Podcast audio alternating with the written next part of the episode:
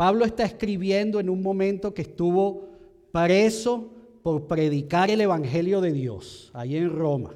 Él estuvo preso y él aprovechó esos días malos. Ya vamos a llegar ahí al capítulo 5, pero precisamente él sabe lo que estaba lo que nos comparte y lo que nos exhorta a hacer, él sabe lo que estaba diciendo y aprovechando esos días malos, eh, él escribió esta y otras cartas.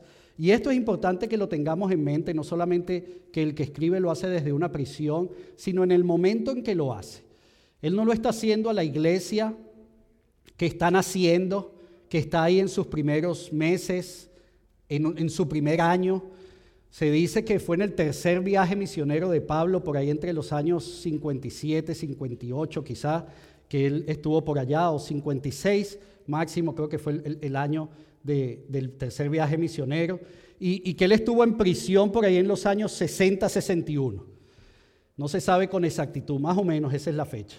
Sí que hay unos 6, 7, 8 años de diferencia entre cuando esta iglesia de la ciudad de Éfeso comenzó, a la, que, a la cual él le escribe esta carta, y el momento en donde él está escribiendo esa carta propiamente. Una iglesia que tenía 5 años quizá, 6 años, 7 años, no lo sabemos. Pero lo que sí es claro que no lo hace una iglesia naciente, sino una iglesia que ya había experimentado algunas cosas, ya había pasado por algunas cosas.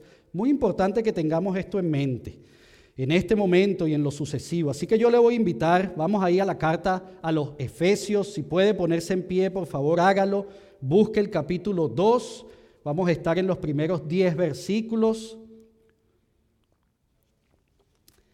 Efesios capítulo 2, vamos a leer los versículos 1 al 10. Si usted está puesto en pie, si puede hacerlo, hágalo por favor. Vamos a leer la palabra de Dios en este hoy su día y vamos a escudriñar lo que ahí nos dice. Efesios capítulo 2, versículos 1 al 10. Les recuerdo, como siempre lo hago, yo leo la nueva traducción viviente. Si usted tiene alguna otra, por favor síganos en la lectura. Dice de la siguiente manera la palabra de Dios. Antes ustedes estaban muertos a causa de su desobediencia y sus muchos pecados. Vivían en pecado, igual que el resto de la gente, obedeciendo al diablo, el líder de los poderes del mundo invisible, quien es el espíritu que actúa en el corazón de los que se niegan a obedecer a Dios. Todos vivíamos así en el pasado, siguiendo los deseos de nuestras pasiones y la inclinación de nuestra naturaleza pecaminosa. Por nuestra propia naturaleza éramos objeto del enojo de Dios igual que todos los demás. Pero Dios es tan rico en misericordia y nos amó tanto que a pesar de que estábamos muertos por causa de nuestros pecados, nos dio vida cuando levantó a Cristo de los muertos. Es solo por la gracia de Dios que ustedes han sido salvados pues nos levantó de los muertos junto con Cristo y nos sentó con Él en los lugares celestiales, porque estamos unidos a Cristo Jesús. De modo que en los tiempos futuros Dios puede ponernos como ejemplos de la increíble riqueza de la gracia y la bondad que nos tuvo, como se ve en todo lo que ha hecho por nosotros, que estamos unidos a Cristo Jesús. Vamos a orar. Padre, yo te doy gracias por esta tu palabra, Señor. Yo te doy gracias por lo que nos hablas a través de ella, Señor. Yo te doy gracias porque, Señor, este tu día, el día que tú has hecho para que nosotros te alabemos, te adoremos, también, Padre, tú en este tu día hablas a nuestras vidas. Tomas de, de este tiempo, Señor, en el que nosotros nos presentamos delante de ti para enseñarnos, para continuar mostrándonos todo lo que tienes para nosotros a través de tu palabra. Yo te ruego, Señor, que tú continúes la obra que, que estás haciendo en medio nuestro. Yo te ruego que tú continúes no solamente hablándonos y enseñándonos, sino mostrándonos aquello que tú deseas que pongamos en práctica, Señor, que vivamos conforme a tu palabra. Gracias, Señor. Gracias por este tiempo que nos das hoy. Gracias por tu palabra. Señor, nos ponemos en tus manos una vez más hoy. Habla nuestras vidas. Pedimos estas cosas en el nombre de tu Hijo Jesús. Amén. Puede sentarse. se dio cuenta que leí ahí hasta el versículo 7, me disculpa, pero los lentes como que no me están funcionando hoy. Yo no sé si voy a tener que pedirle a mi esposa que me traiga el otro set de lentes que tengo en mi, nosotros le decimos bolso, morral, mochila, backpack, como quiera que usted le diga.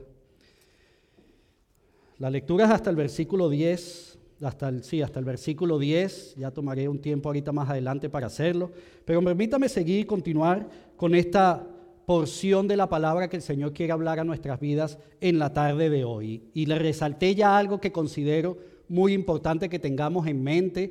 Eh, Pablo escribiendo esta carta a la iglesia en Éfeso desde prisión. Pablo nos está escribiendo desde la prisión. Y lo que aquí nos está diciendo es una carta donde nosotros podemos entender que hay mucha enseñanza, que hay muchas cosas que nosotros podemos conocer y entender. Permiso. Gracias.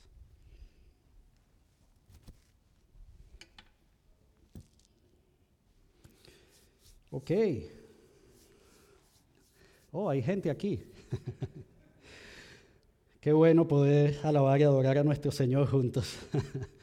Pero hay algo más que quiero recordarle también, hay algo que yo quisiera, me gustaría que usted tuviera en mente, que usted eh, pudiera recordar, mantener presente durante todo este tiempo que vamos a estudiar la carta a los Efesios. Y es precisamente que estamos estudiando una carta.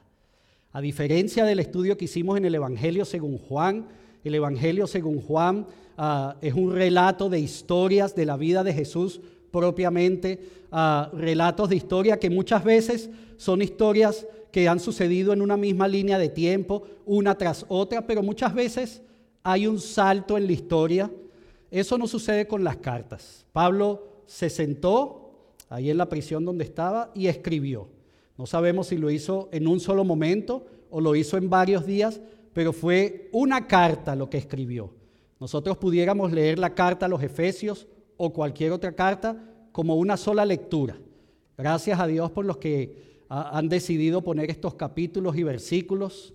Y yo le puedo decir hoy, vaya al capítulo 2 y vamos a leer la porción hasta el versículo 10, aunque leímos hasta el 7, y, podemos estar ahí. Ah, pero la lectura de esta carta puede ser leída, puede ser hecha por completo.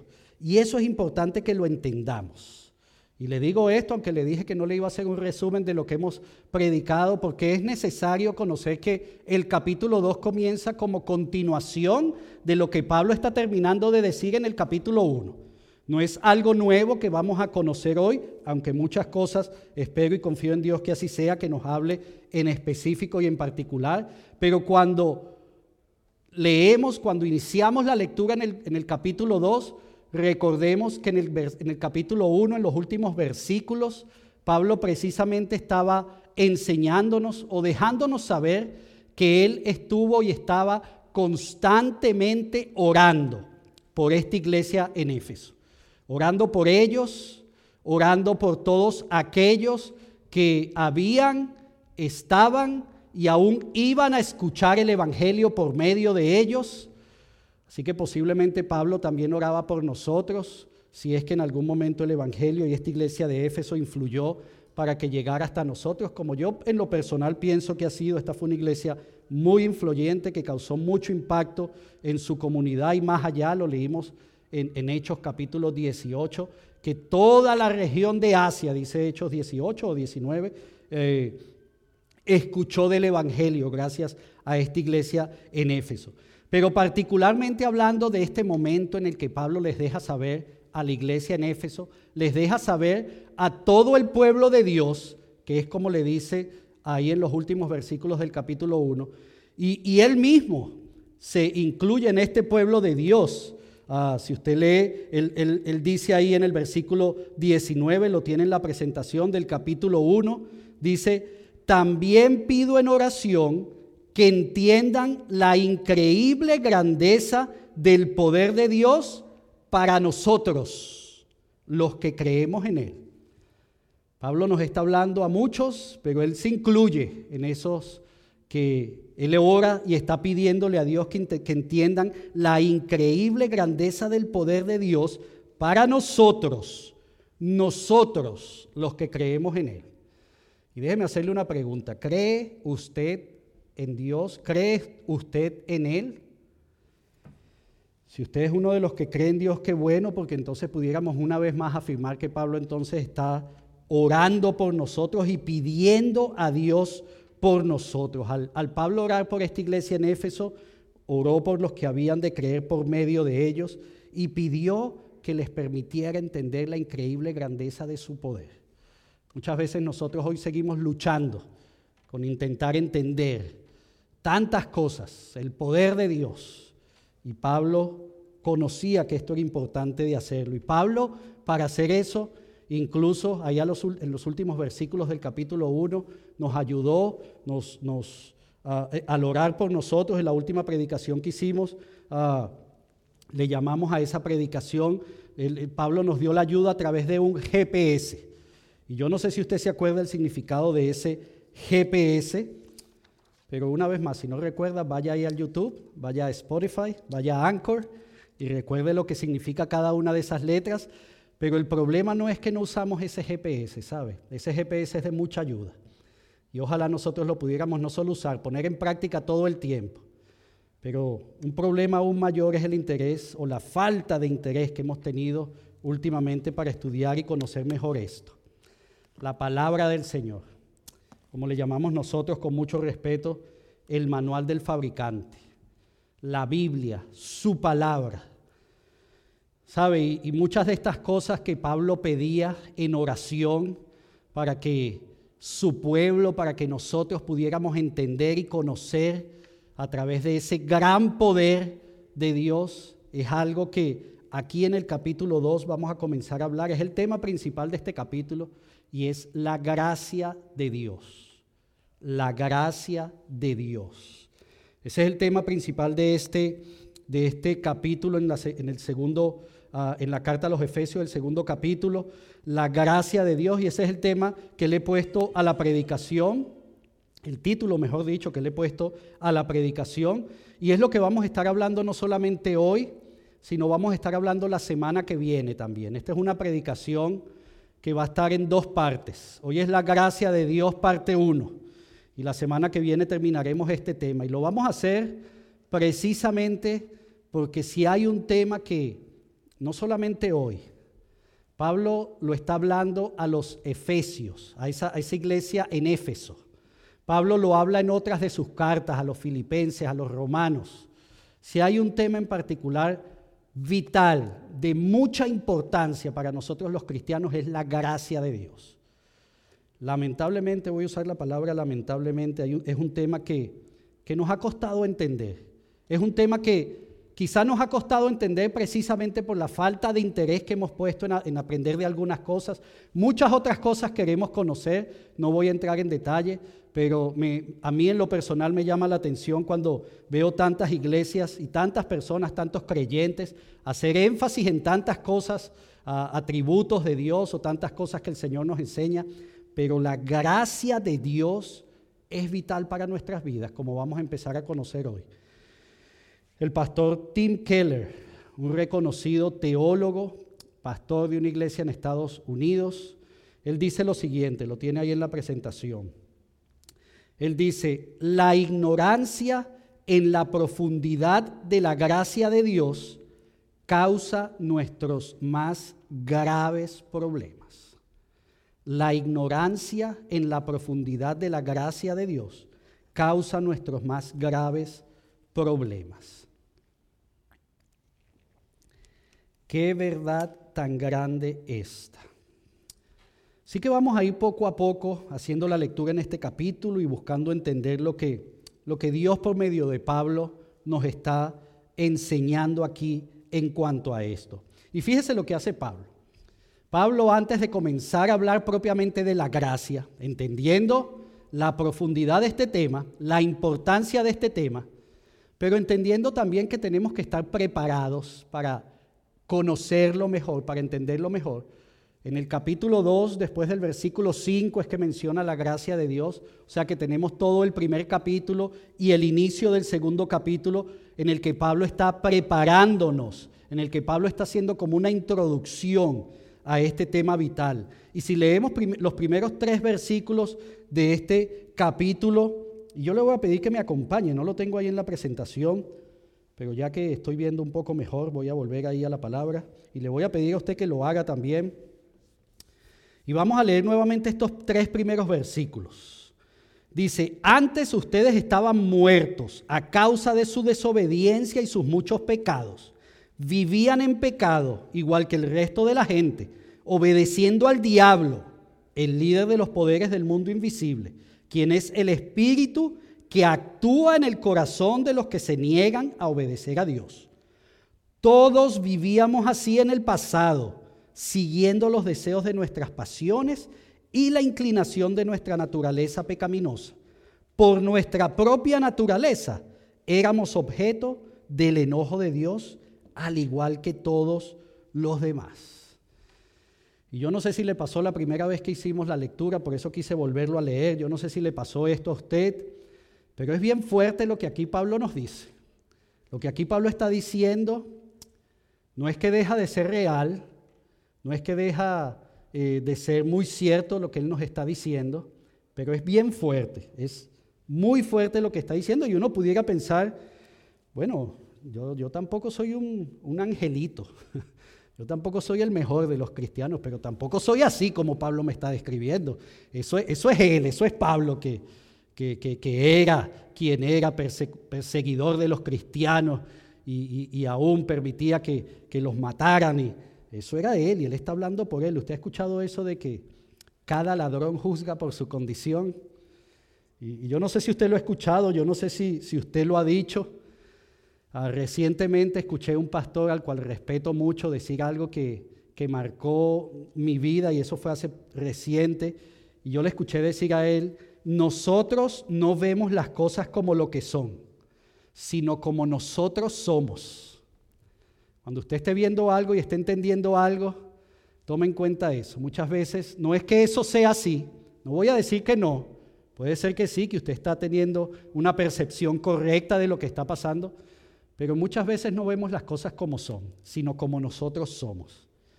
¿Y será que Pablo estaba viendo esta realidad de esa manera, como él era? Y una vez más, aunque esto es muy cierto, Pablo puede ser que él conociendo su pasado y el pasado de muchos, él está hablando de esta manera, pero déjeme decirle que también es muy cierto, es verdad. Así como entendemos que su palabra es verdad, esto que aquí Pablo nos está diciendo en estos, en estos tres primeros versículos es una realidad. Así éramos nosotros, y permítame resaltar la palabra antes. Antes de conocer a Dios y estar en una relación con Él, así éramos nosotros. Me encanta cómo comienza esta nueva traducción viviente. Antes, la nueva versión internacional dice, en otro tiempo, no ahora, antes, en otro tiempo, ustedes eran así. ¿Y qué dice que pasaba antes? Y es importante que escudriñemos estos tres primeros versículos. ¿Qué dice que pasaba antes? Estábamos muertos. Antes estábamos muertos. ¿Sabe? Esto es una realidad que muchos de nosotros no hemos entendido completamente. No hemos entendido muchas veces cuando se nos habla y se nos dicen Ah, cuando Pablo o muchos otros nos dejan saber que nosotros sin Jesús, sin Dios, somos como muertos. ¿Sabe? Porque es que cuando escuchamos la palabra muerto, lo primero que pensamos naturalmente es estar sin vida, es este cuerpo físico, biológico. Muerto significa que, que, que, ya no existe, que ya, ya no se vale por sí mismo, ya, ya, ya no puede hacer más nada. Y sabe, Pablo lo que nos está hablando aquí no es de la muerte biológica. Pablo lo que nos está hablando aquí, y a lo largo de la palabra de Dios, no solo Pablo, muchos profetas, el mismo Jesús, el mismo Dios, y ya lo vamos a ver un poco más adelante, Él nos está hablando de esa vida Zoé. ¿Ha escuchado usted esa palabra, vida Zoé? Esa es la vida espiritual. Nosotros tenemos la vida bios, la vida biológica, Nosotros tenemos la vida psicológica, la vida de nuestra ah, mente, de, nuestro entendimiento, pero también tenemos la vida zoe. La vida psicológica le llama, el término griego es psique. Tenemos la vida bios, la vida psique y la vida zoe. Y esa vida zoe es la que está hablando Pablo en este momento, porque esa es la verdadera vida que nos habla la palabra.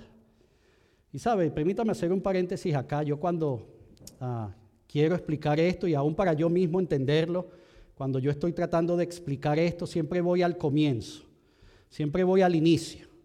La mejor manera que yo entiendo eh, de lo que se me está explicando aquí, de que antes yo estaba muerto, es ir allá al comienzo, a, a los primeros seres humanos creados por Dios, Adán y Eva.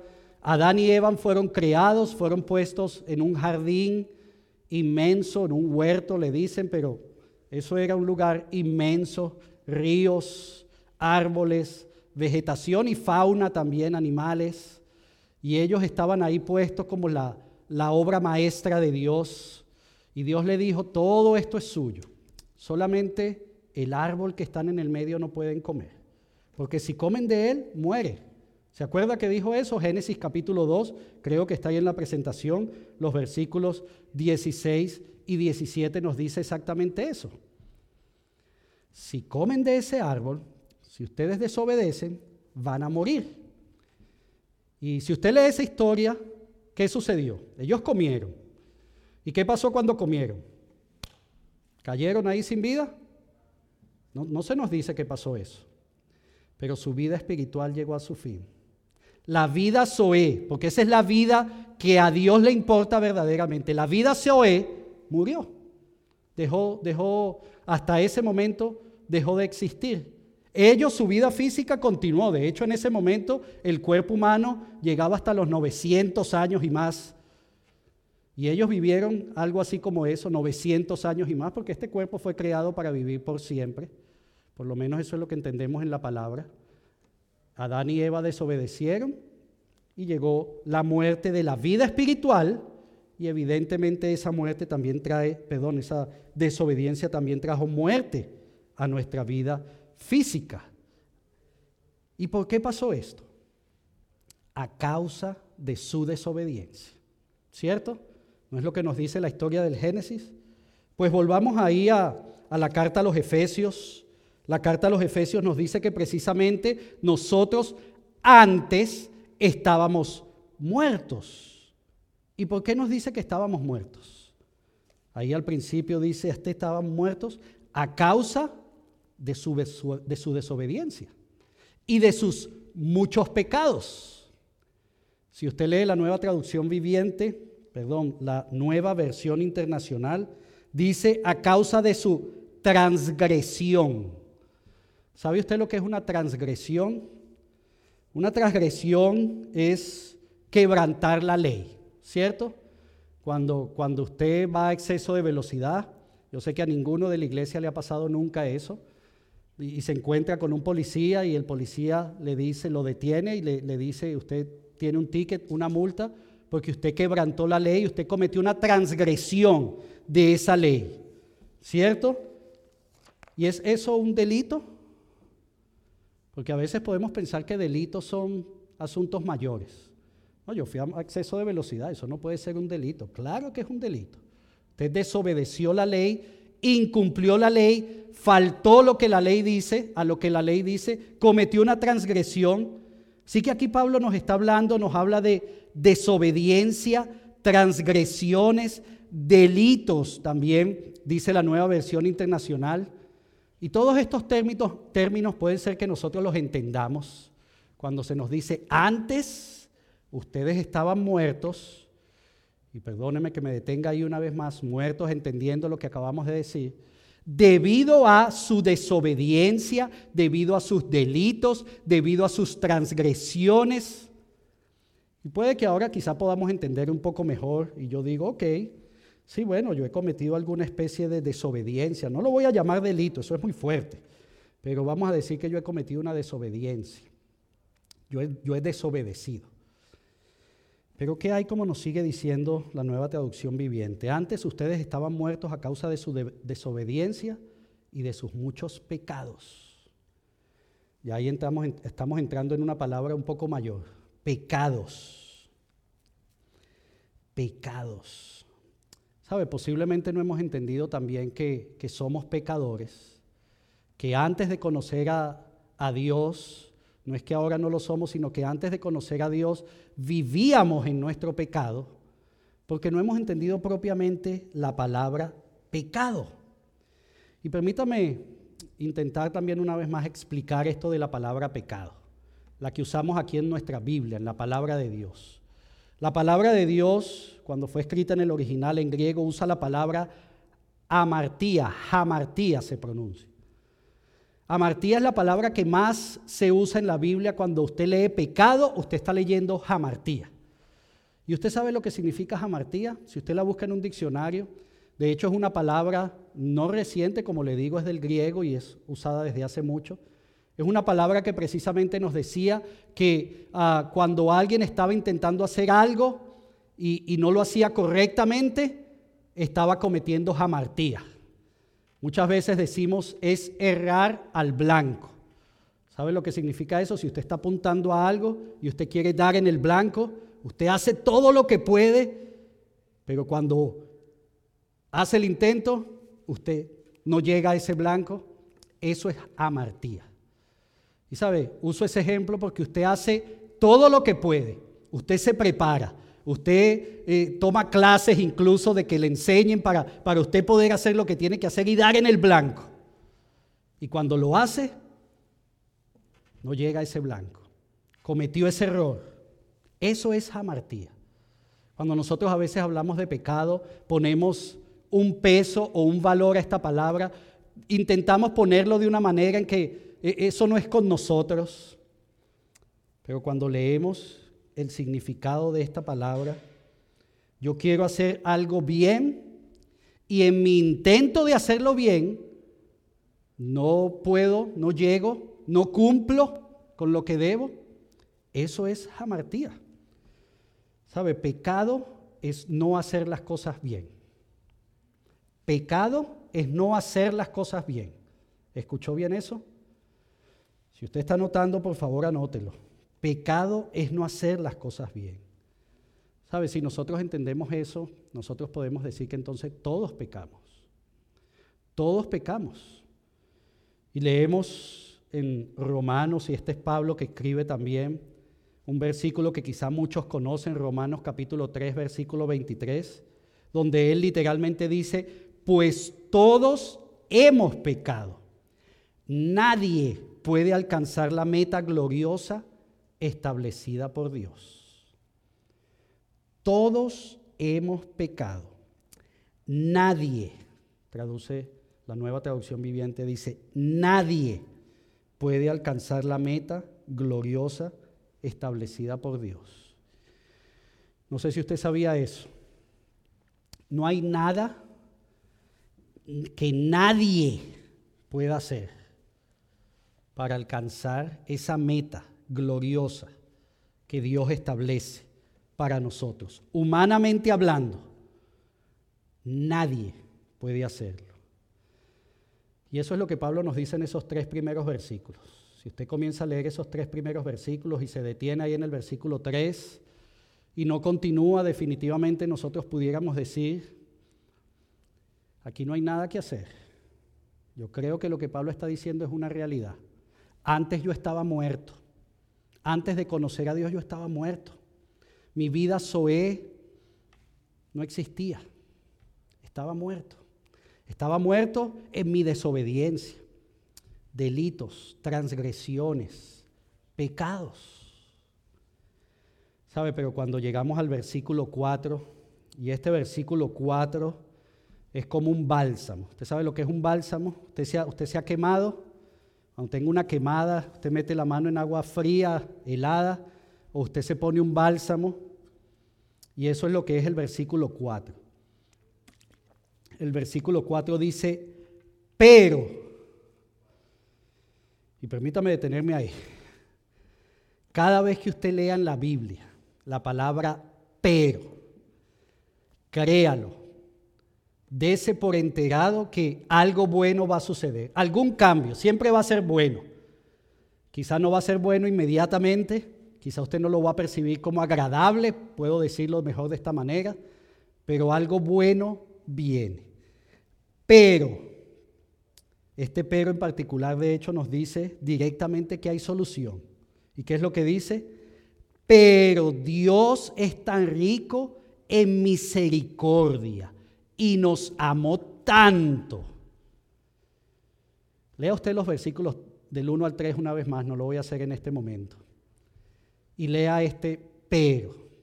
Pero Dios es tan rico en misericordia y nos amó tanto. ¿Sabe? La mayoría, por no decir casi todas, en las traducciones de la Biblia en español y en inglés también, cuando usted lee este versículo usa la palabra misericordia. La mayoría, por no decir casi todas, hay algunas por ahí que usan otra palabra, pero misericordia. Dios es tan rico en misericordia y nos amó tanto. No es solamente que Él en su misericordia o en la misericordia que tiene, no, es tan rico en misericordia y nos amó tanto no sé si a usted le parece, pero qué combinación tan increíble. ¿Y qué hizo? Nos dio vida. Nos salvó de la muerte. No la de este cuerpo, no la muerte biológica, perdóneme que lo diga, que se lo diga, usted lo sabe, pero eso va a suceder en algún momento. Este cuerpo biológicamente va a dejar de, existir, pero nos dio vida, la verdadera vida, la vida en Él, la vida eterna, la vida Zoe. Nos salvó de la muerte a la que hay que tenerle miedo de verdad, si es que usted tiene miedo a la muerte. No a la muerte física, a la muerte espiritual. Nos salvó. Y aquí es donde entra entonces la palabra que le da título a esta predicación. Al final del versículo 5, Pablo cierra esta idea diciendo, es solo por la gracia de Dios que ustedes han sido salvados es solo por la gracia de Dios que ustedes han sido salvados.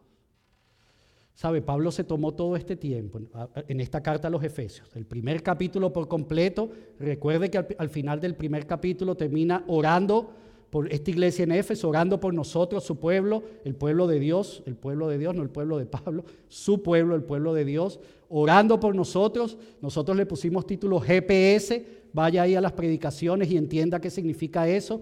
Tenemos que ir a su palabra, tenemos que tener vida de oración. Pablo entonces nos deja saber quiénes éramos nosotros antes de conocer a Dios. Y ahora nos dice, pero Dios es tan rico en misericordia y nos ama tanto. Y sabe, hay que entender la diferencia entre misericordia y gracia, porque no son lo mismo.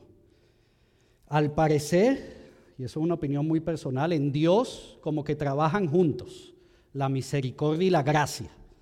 No van por separadas, pero son dos cosas diferentes.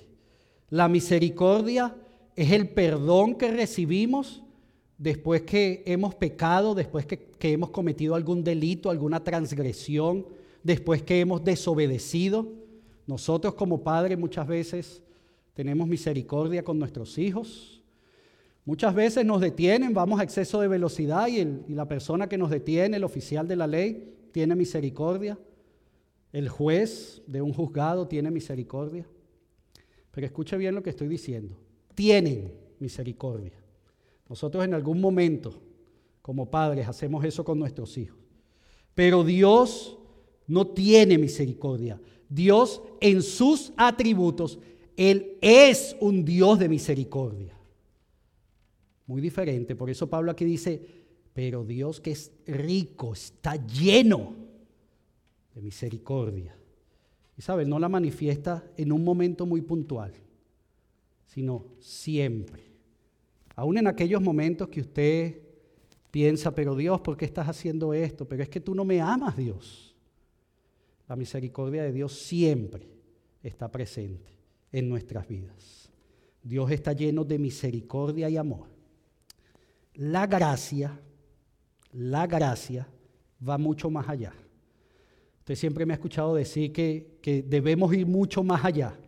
Eso es siguiendo el ejemplo de Dios precisamente, porque eso es lo que hace la gracia. La gracia de Dios es que a pesar de que hemos pecado, a pesar de que hemos cometido delitos, transgresiones, hemos desobedecido, Dios nos perdona, y escuche esto, aquí es donde entra la gracia en acción, y nos da un regalo.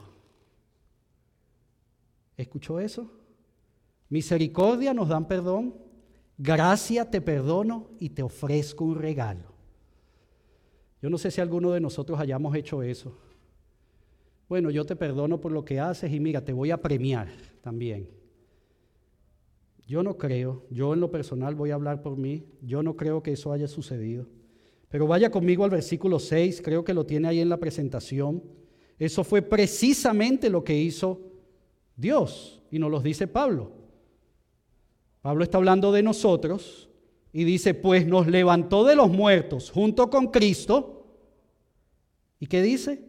Y nos sentó con Él en los lugares celestiales, porque estamos unidos a Cristo Jesús. ¿Qué le parece eso? Nos perdonó, nos salvó, nos dio la vida eterna, nos levantó de los muertos, que ya eso es mucho, ya eso, ya eso debería ser para nosotros demasiado. Pero Él no se detuvo ahí y nos sentó en los lugares celestiales. ¿Sabe por qué? Porque estamos unidos a Cristo Jesús. Qué gran regalo que hemos recibido nosotros de nuestro Dios. ¿Se acuerda que acabamos de leer Romanos 3:23? Porque ah, nada ni nadie puede hacer nada, puesto que todos hemos pecado, nos dice Romanos 3:23. Qué bueno que nosotros tenemos el contexto. Si usted va a Romanos 3:24, dice, sin embargo, y, y, perdóneme que me detenga ahí un momento también, porque ese es un pero, también un poco más elegante, pero ese es un pero. Sin embargo, en su gracia, Dios gratuitamente nos hace justos a sus ojos por medio de Cristo Jesús, quien nos liberó del castigo de nuestros pecados. Permítame usar una palabra que usa mi querido pastor Francisco Aular. Lo agarró, agarró eso que está diciendo ahí, nos liberó del castigo de nuestros pecados y nos hace justos. Eso es gracia. Eso es más allá de la misericordia. Estamos unidos a Cristo Jesús, nos dice el final del versículo 6 aquí en Efesios y nos lo vuelve a decir al final del versículo 7. Ahora, permítame detenerme ahí. Quiere decir esto que ya yo soy justo, declarado justo, ya Dios me ha sentado en los lugares celestiales, ya tengo reservado mi espacio ahí. Dios ya me salvó. ¿Quiere decir eso que entonces yo puedo comportarme de la manera que yo quiera? Puedo hacer lo que yo quiera porque Dios en su misericordia y en su gracia, como estamos empezando a entender hoy, no solamente me ha perdonado, sino que me ha premiado. ¿Será que esto es lo que quiere decir? Para nada, esto no, esto no es lo que quiere decir, porque ni el mismo Jesús, y ya estudiamos el Evangelio según Juan, ni el mismo Jesús en vida como hombre hizo lo que él quería hacer. Él hizo lo que entendió que le agradaba a su Padre. Él hizo lo que entendió que su Padre le estaba diciendo que hiciera. Ese fue Jesús. Eso debemos ser nosotros, siguiendo el ejemplo de Jesús. ¿Sabe? Y a mí me, en lo personal, a mí me, me alegra, me emociona que, que desde hace un tiempo para acá, desde hace varios años ya para acá, muchas iglesias están entendiendo, estamos entendiendo que este aspecto de la gracia es muy importante. Estamos poniendo énfasis, una atención especial en conocer y entender este aspecto de la gracia de Dios, porque esto es muy importante, muy importante para yo poder vivir la vida que a Dios le agrada. Muy importante para yo verdaderamente ser quien Dios quiere que yo sea. Muy importante para obedecer, para no cometer transgresiones, delitos, para no seguir errando en el blanco, para no seguir pecando. Nosotros tenemos que entender este aspecto de la gracia, esta doctrina de la gracia, tenemos que empezar a vivirla. Y esas son dos preguntas que nosotros vamos a contestar, si el Señor lo permite y no regresa antes la semana que viene. ¿Cómo podemos nosotros vivir la realidad de la gracia en nuestras vidas? Esa es una pregunta. ¿Y qué resultados trae o qué evidencias hay de la gracia en nuestras vidas? Pero hoy permítame ya, ya ir cerrando con lo siguiente. Pablo hizo algo que nosotros no podemos pasar simplemente de largo. Y eso es lo importante de nosotros prestar atención a cada versículo que Pablo escribe en esta carta a los Efesios. Una vez más, yo le animo a que vaya ahí al primer capítulo y que vuelva a leer incluso estos tres, cuatro, cinco, seis, siete primeros versículos en la manera en como lo hicimos hoy, detalladamente. Porque, ¿sabe? Nosotros necesitamos entender quiénes éramos. Si nosotros no comprendemos correctamente quiénes éramos, perdóneme que le diga esto, pero es que no vamos a saber quiénes somos hoy. ¿Usted se acuerda la primera predicación, José Prato? Ahí en la carta a los Efesios, los primeros versículos, nuestra identidad en Dios. Si yo no estoy claro y seguro de quién yo era antes de conocer a Dios, difícilmente yo voy a poder empezar a conocer quién soy hoy. Y aún lo que es peor, aún más difícil va a ser empezar a conocer quién Dios quiere que yo sea.